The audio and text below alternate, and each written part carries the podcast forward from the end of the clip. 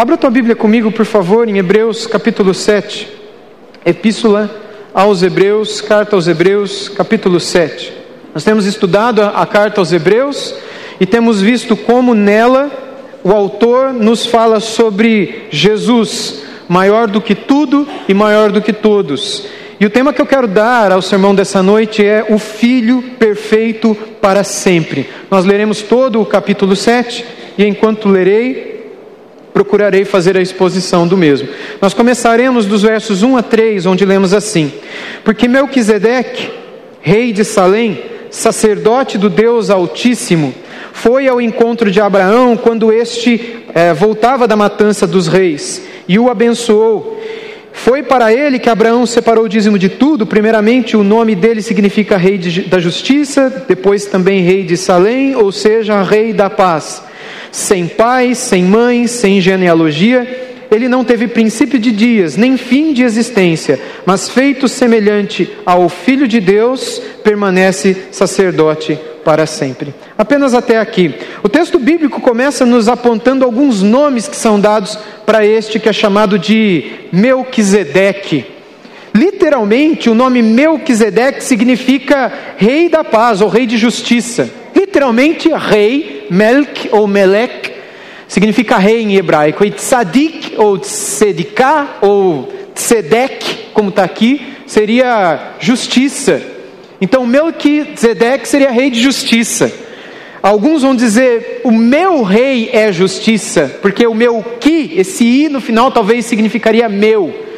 Então existem várias discussões em cima do que significa esse nome. O fato é que o autor de Hebreus não está tão preocupado no nome literal, mas no peso que, que, que repousa sobre esse nome.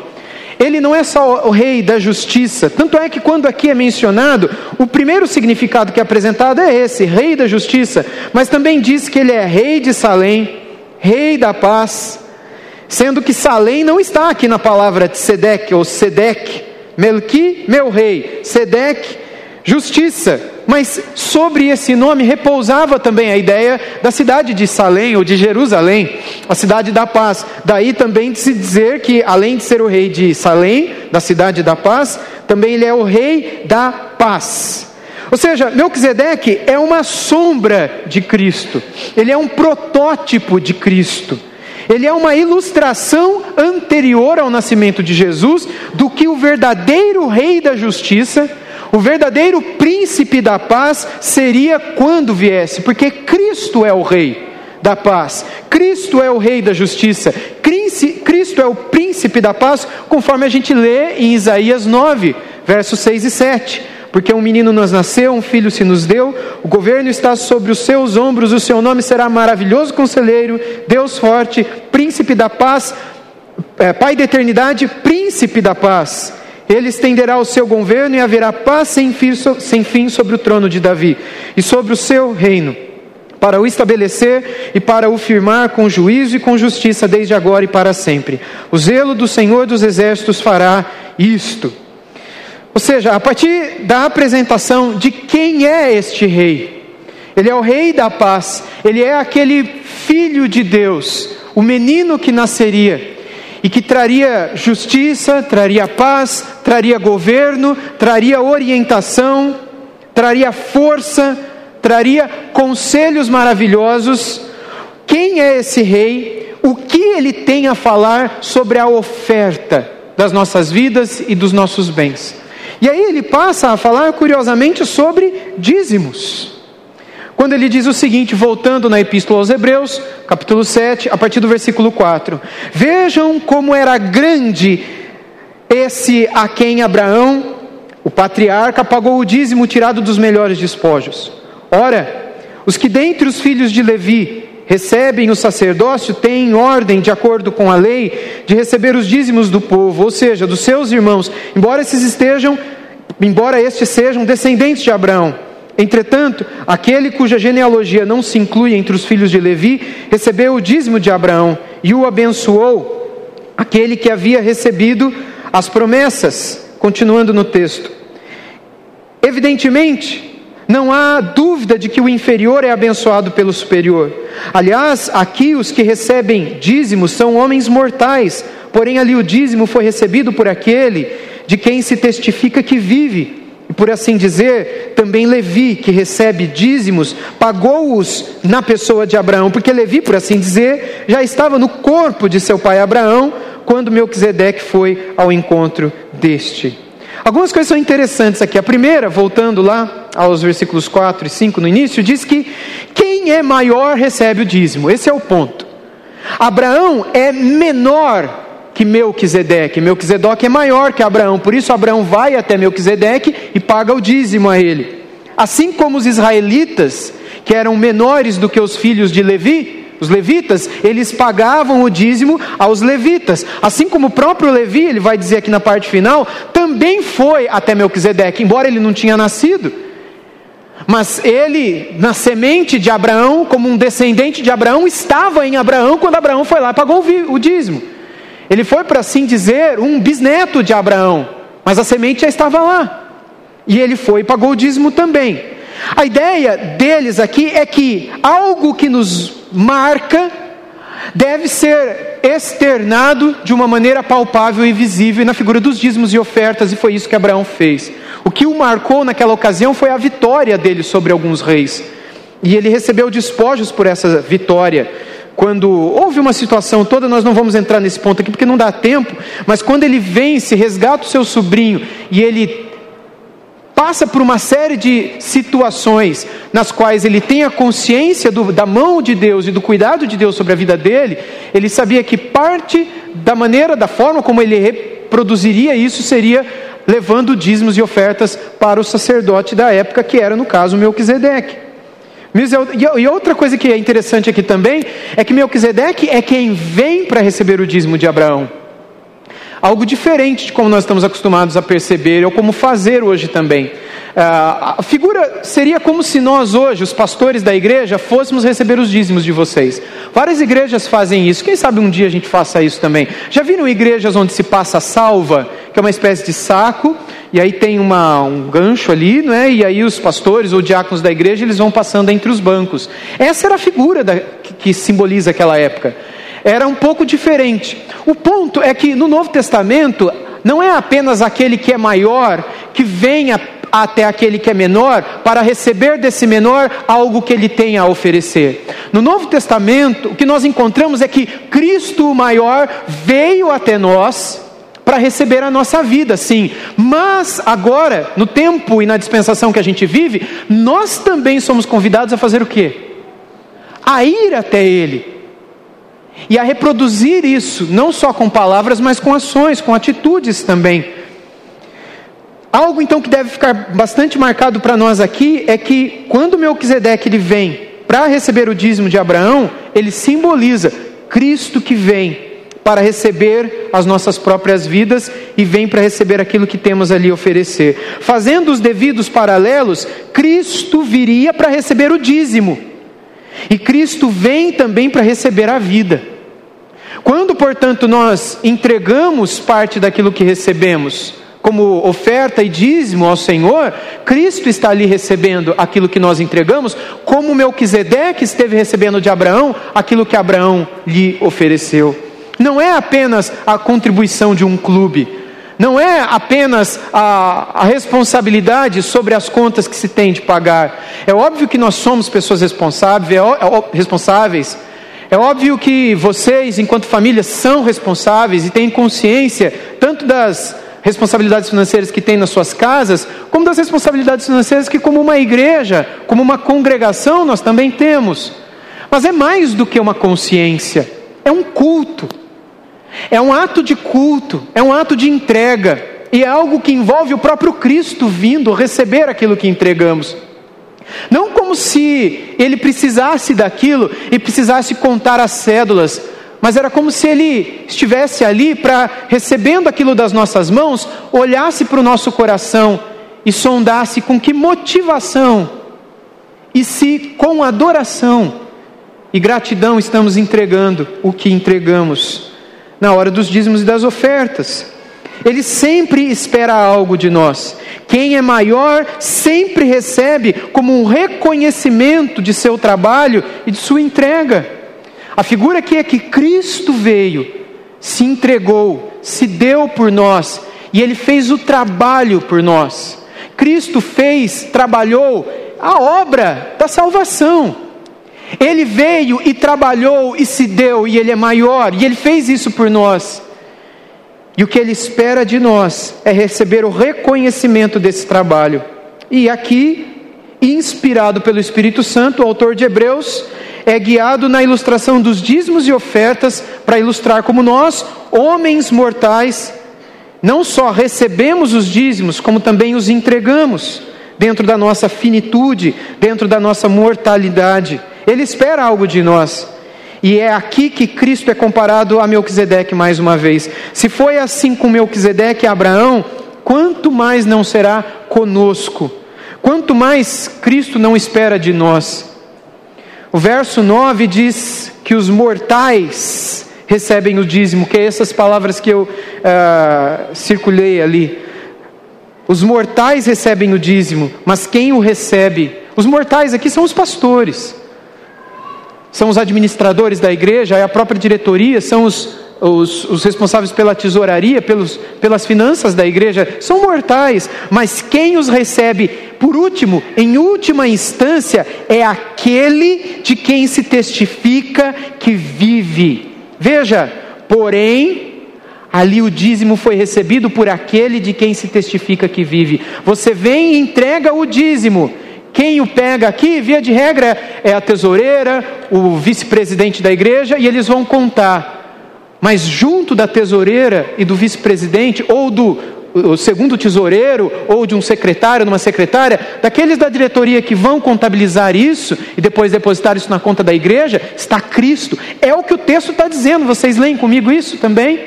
Quando ele diz: Quem foi recebido, porém, por último, é aquele de quem se testifica que vive, ou seja, aquele que ressuscitou, aquele de quem o tempo todo a gente está testemunhando e testificando que ele está vivo, a gente testifica que ele vive.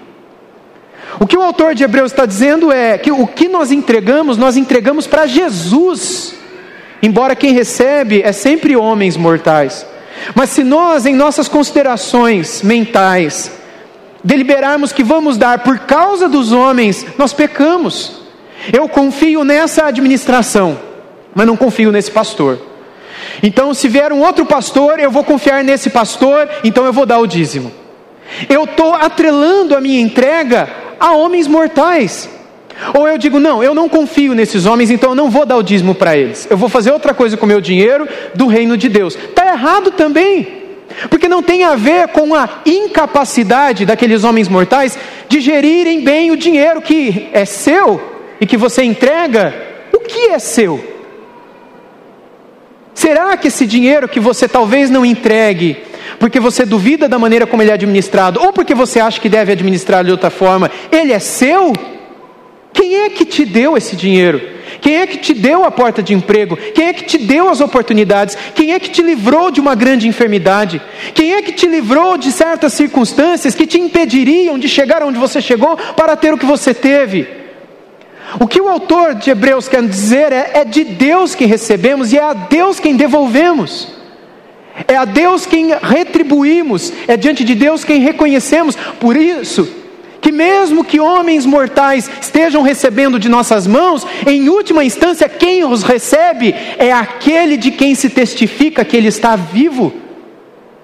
Agora, se um homem mortal fizer mau uso, mau uso desse recurso, ai desse homem mortal. Mas você estará agradando a Deus. Você não estará errando, pelo contrário, o erro é quando você não entrega, porque você se julgou apto a dizer: eu sei para quem eu dou, para quem não dou, porque o meu dinheiro tem que ser dado com muito cuidado. Está totalmente errado, não é teu dinheiro. E segundo, não é por causa dos homens que você e eu entregamos o nosso dízimo. Às vezes eu não concordo com algumas decisões, às vezes você também não concorda com algumas decisões, que no final a igreja vai decidir. Mas nós não podemos atrelar a nossa contribuição às decisões. Porque se nós fizermos isso, nós incorremos no erro desse texto. E nós pecamos. Abraão não foi pagar o dízimo a Melquisedeque porque ele conhecia Melquisedeque, até porque a figura de Melquisedeque é a figura daquele de quem não se sabe quem é, nem de onde veio, nem para onde foi, não se sabe quem é o pai, nem quem é a mãe, só, sabe, só se sabe que ele é um sacerdote de uma outra ordem, que não a ordem eleita por Deus, a ordem de Arão e dos filhos de Levi que o ajudavam no sacerdócio de Israel. Assim como Cristo vem e estabelece um novo sacerdócio, nós devemos focar nisso. Assim como Abraão pagou para Melquisedeque, não como os israelitas pagaram aos filhos de Levi, mas como Abraão pagou a Melquisedeque, nós pagamos a Cristo. A figura é essa. As palavras são exatamente estas. E sendo fiel ao texto, é isso que eu tenho que expor a vocês também. E o texto continua nos versos 11 a 19 dizendo: Portanto, se a perfeição fosse possível por meio do sacerdócio levítico, aqui é o outro sacerdócio, não é o de Melquisedeque, para quem Abraão pagou, nem o de Jesus, onde nós pagamos. E a expressão aqui é pagar mesmo. Não sei porquê, mas é a expressão que se usa. Mas ele está dizendo: se a perfeição fosse possível por meio do sacerdócio levítico, ele está fazendo um questionamento mental aqui, porque não era perfeito aquele sacerdócio. Eles erraram demais. Quantas vezes Deus não matou levitas? Deus não puniu levitas, Deus não mandou levita para o inferno, porque não eram perfeitos, como Melquisedeque foi e Cristo foi, o sacerdócio deles pois foi com base nele que o povo recebeu a lei, com base no sacerdócio levítico, imperfeito. Que necessidade haveria ainda de que se levantasse outro sacerdote, segundo a ordem de Melquisedeque, não segundo a ordem de Arão? Pois quando se muda o sacerdócio, necessariamente muda também a lei. Porque aquele de quem são ditas estas coisas pertence a outra tribo, da qual ninguém prestou serviço diante do altar, pois é evidente que nosso Senhor procedeu de Judá, da tri tribo a qual Moisés nunca falou nada a respeito do sacerdócio.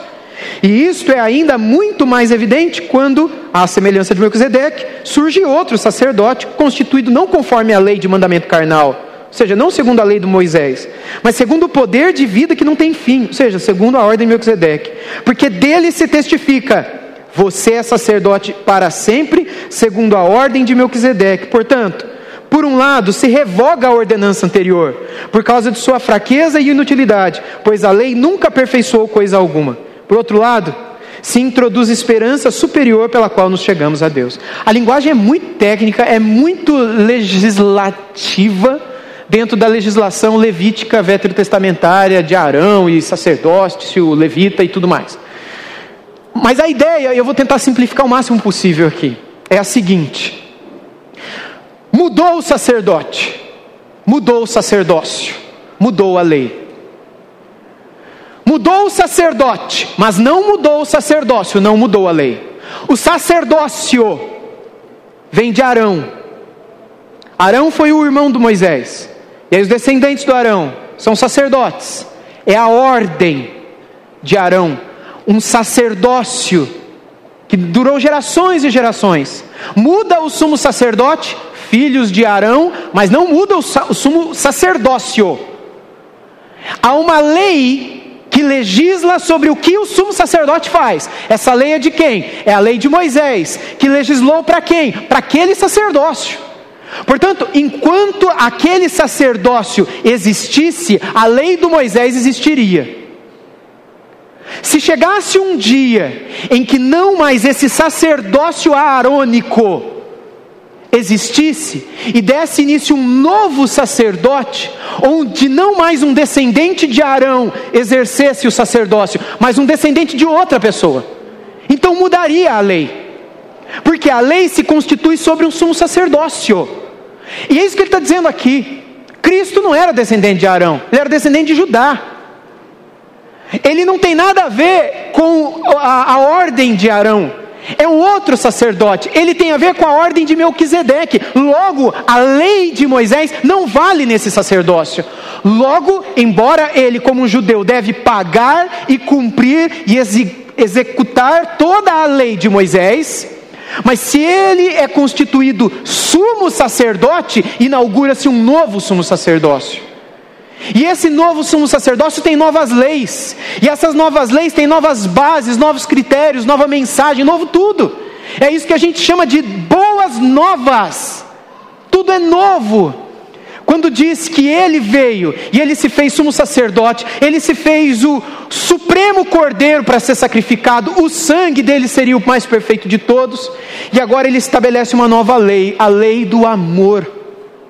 A lei em que ele reinaugura e explica tudo o que havia sido ensinado por Moisés, mas que o povo não entendeu nada. E ele tenta agora esclarecer todas essas coisas com um novo óculos, para que eles enxergassem melhor e ele vai mostrar como, debaixo desse novo sumo sacerdócio, introduz-se uma nova esperança em Deus, que é o que ele vai dizer no final: aqui se introduz esperança superior, porque qual que é a esperança inferior? É aquela dos animais, dos sacrifícios anteriores. E veja o que ele diz um pouco antes: portanto, me sigam aqui no slide. Por um lado, se revoga a ordenança anterior. Que ordenança anterior é essa? É a lei de Moisés. Por quê? Porque mudou o sacerdócio. Agora não é mais a ordem de Arão, por causa da fraqueza e inutilidade. Fraqueza do quê? Da lei de Moisés. Vai ficar sacrificando animal até quando? Vai ficar queimando animal até quando? É fraca essa lei, ela é só uma sombra, ela é só um protótipo, ela é só uma ilustração de algo real que vai surgir daqui a pouco. Quando surge aquilo que surgiria, não precisa mais daquele sacerdócio, não precisa mais daquela lei, ela se torna inútil, ela caduca. Você não a joga no lixo, mas porque ela continua contando uma história para nós. Ela continua mostrando como Deus é perfeito e gracioso em todo o tempo, mas se caduca no sentido de se revogar para que Agora uma nova lei aperfeiçoe, porque aquela uma lá, ela nunca aperfeiçoou coisa alguma. Por outro lado, agora se introduz uma esperança superior, superior pela qual nos achegamos a Deus. Muda o sumo sacerdote, muda o sumo sacerdócio, muda a lei. A lei aqui, irmãos, é aquilo que regia para a salvação.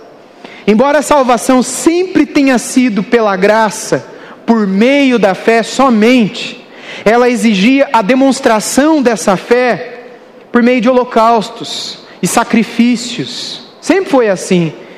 E é isso que mudou com o novo sacerdócio, do sumo sacerdote chamado Jesus Cristo na Epístola aos Hebreus. No caso, como diz o versículo 18, eu destaquei aqui para vocês, se revoga a ordenança anterior. Se revoga a ordenança anterior, verso 18. Agora, toda salvação envolve a graça e a graça somente. Sem Cristo não há salvação. E os sacrifícios de animais, os holocaustos e tudo mais que possamos fazer externamente não passa de aparências que agora entristecem o coração de Deus, porque o cordeiro derradeiro foi imolado sobre o altar final que se chamou Calvário. Nos versos 20 a 25 nós lemos: E isto não se deu sem juramento, porque os outros são feitos sacerdotes sem juramento. Por quê? Porque não precisa jurar nada, é filho do Arão, que é o neto do Arão, bisneto do Arão, e aí vai, até chegar na época de Jesus. Caifás e Anás eram descendentes de Arão da época de Jesus, porque os outros não, não são feitos sem juramento, mas este foi feito sacerdócio, o sacerdote com juramento, por aquele que lhe disse: o Senhor jurou e não se arrependerá. Você é sacerdote para sempre. Por isso mesmo Jesus se tornou fiador de superior aliança. Ora, os outros são feitos sacerdotes em maior número, porque a morte os impede de continuar. Jesus, no entanto, porque continua para sempre, tem o seu sacerdócio imutável. Por isso também pode salvar totalmente os que por ele se aproximam de Deus, vivendo sempre para interceder por eles. E eu vou continuar, versos 26 a 28. Porque nos convinha um sumo sacerdote como este, Jesus, santo, inculpável, sem mácula, separado dos pecadores e exaltado acima dos céus, que não tem necessidade, como os outros sumos sacerdotes, de oferecer sacrifício todos os dias, primeiro pelos seus próprios pecados e depois pelos do povo, porque ele fez isso uma vez por todas, quando a si mesmo, quando a si mesmo ofereceu. Porque a lei constitui homens sujeitos a fraquezas, como somos sacerdotes. Mas a palavra do juramento foi posterior à lei, que foi posterior à lei, constituiu o filho perfeito para sempre. Nos convinha um sumo sacerdote como este, santo, inculpável, sem mácula, separado dos pecadores, nos convinha um sumo sacerdote assim. Nós precisávamos de alguém que se colocasse entre nós e Deus e fosse sem, sem pecado. Todos os anteriores foram pecadores. Assim como hoje todos os pastores são pecadores. Assim como hoje todos os diáconos, todos os líderes espirituais, os líderes de ministério, todos aqueles que servem com seus dons na igreja são imperfeitos. Não existe ninguém que sirva a outro alguém na igreja que seja sem defeito. Mas nós precisávamos de alguém que nos servisse e que fosse perfeito, em quem a gente pudesse confiar, em quem a nossa vida pudesse repousar e que pudesse garantir para nós que ele nos levaria na presença de Deus. Nós precisávamos de Jesus, o Filho, que ele sim, como o texto diz no final, é perfeito para todo sempre.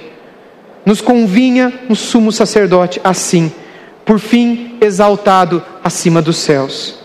Ou seja, nos faltava um sacerdote perfeito, alguém que orasse por nós de uma maneira perfeita, que intercedesse por nós de uma maneira perfeita, que oferecesse um sacrifício que fosse perfeito.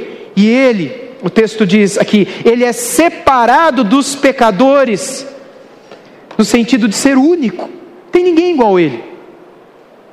Todos nós, todos os demais são pecadores, mas ele está separado, santo, totalmente santo.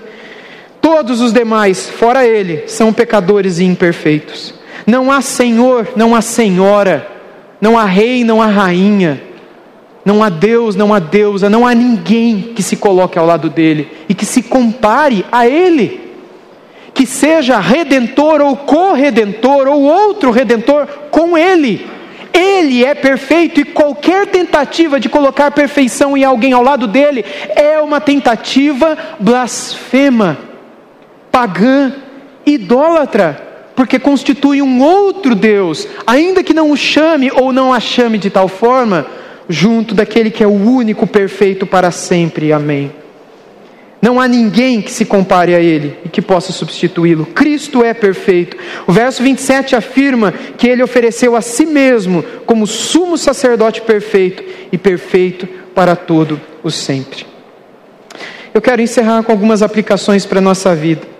Cristo é perfeito e é perfeito para sempre. E Ele é perfeito para nos aperfeiçoar, irmãos. Ele é perfeito para aperfeiçoar a nossa vida com Deus a nossa vida com Deus é perfeita? Como é que é a tua vida com Deus? Como é que é a tua vida de oração? Como é que é a tua vida de comunhão na leitura da palavra diariamente? Como é que é a tua vida? É uma vida perfeita? Cristo é aquele que vem perfeito para aperfeiçoar, para aperfeiçoar a nossa vida com Deus, para aperfeiçoar o nosso casamento, para aperfeiçoar o nosso serviço a Ele, para aperfeiçoar nos aperfeiçoar na igreja, para aperfeiçoar a sua própria igreja, para aperfeiçoar a sua vida, como um indivíduo, como uma indivíduo, como uma pessoa sozinha, você. Ele vem para te tornar alguém um pouco mais aperfeiçoado, não perfeito totalmente, porque você nunca vai ser, mas sem Cristo, todo esforço seu é em vão. Tentativa de querer melhorar e ser perfeito é inútil, ser santo é inútil. Você pode e deve querer ser melhor, ser perfeito, ser correto, ser santo. A palavra nos diz em Levítico, ao qual o autor de Hebreus cita o tempo todo, mas também o Novo Testamento, nos Evangelhos e também na Epístola de Pedro: sejam santos como eu sou santo, diz o Senhor. É isso que ele espera da gente. Santidade. Mas como é que a gente consegue isso? Se não repousarmos sobre o Filho que é perfeito para sempre, se não nos entregarmos constantemente, se não entregarmos dízimos, ofertas e vida. Aqui entenda, isso é, é muito, muito sério, não tem a ver com dinheiro. O dinheiro é só uma prova. Imagina que eu briguei com, sei lá, o Marcos, certo, Marcos? Nós brigamos, estamos brigados. E aí a minha esposa ela me convence que eu devo ir lá pedir perdão para o Marcos.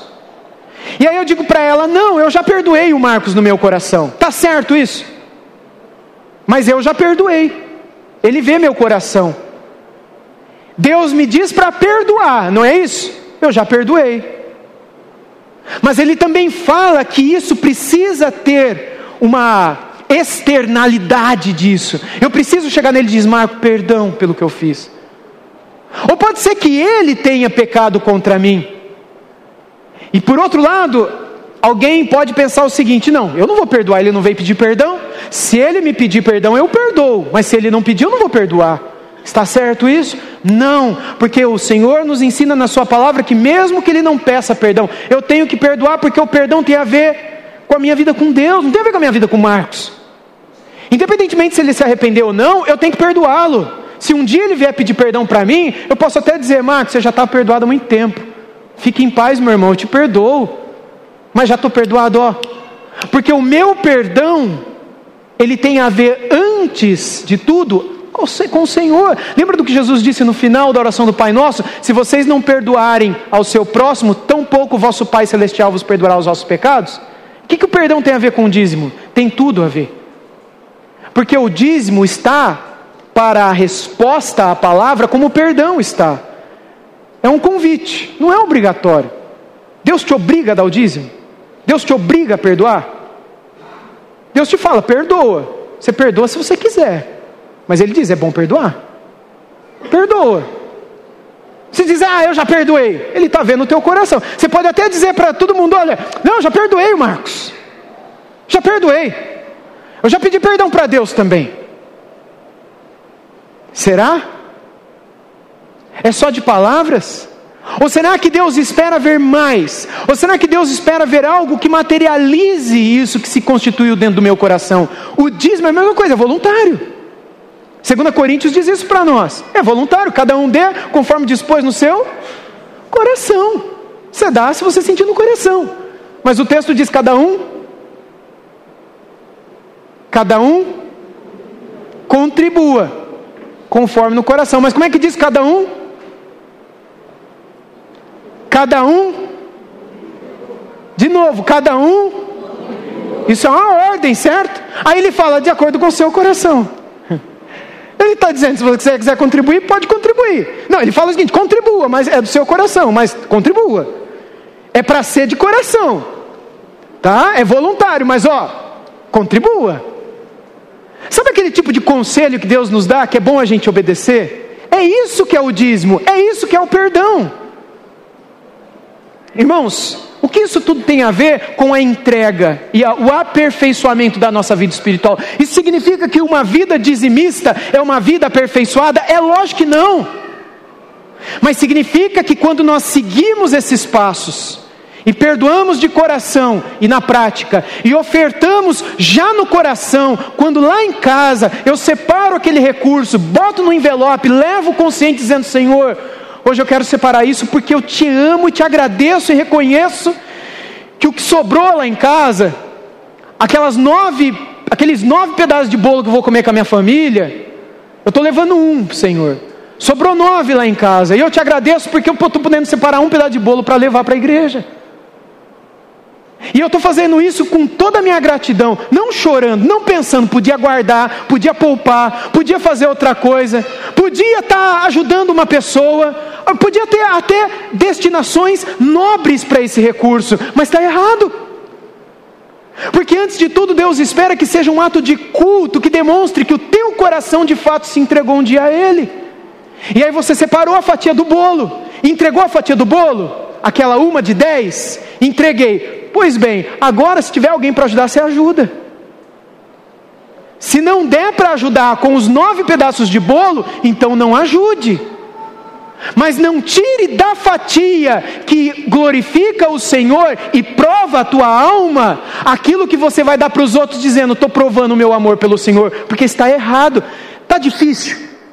Ou está claro? Existem dízimos e ofertas. O dízimo pertence ao Senhor, as ofertas também aos nossos irmãos. Uma coisa é você dizer, eu vou separar meus dízimos. Outra coisa é dar as ofertas. Deus não espera oferta de ninguém, Ele espera dízimo. Quando eu separo o dízimo e eu digo, não, esse dízimo eu vou usar de outra forma, eu estou pecando contra o Senhor. Por mais que tenha um objetivo nobre, eu vou ajudar um missionário na lua. Não é isso que o dízimo serve. O dízimo é para a obra do Senhor na casa do Senhor, para aquele corpo com o qual você congrega, para aquela cadeira na qual você senta ou vai sentar. Em nome de Jesus, ela vai chegar.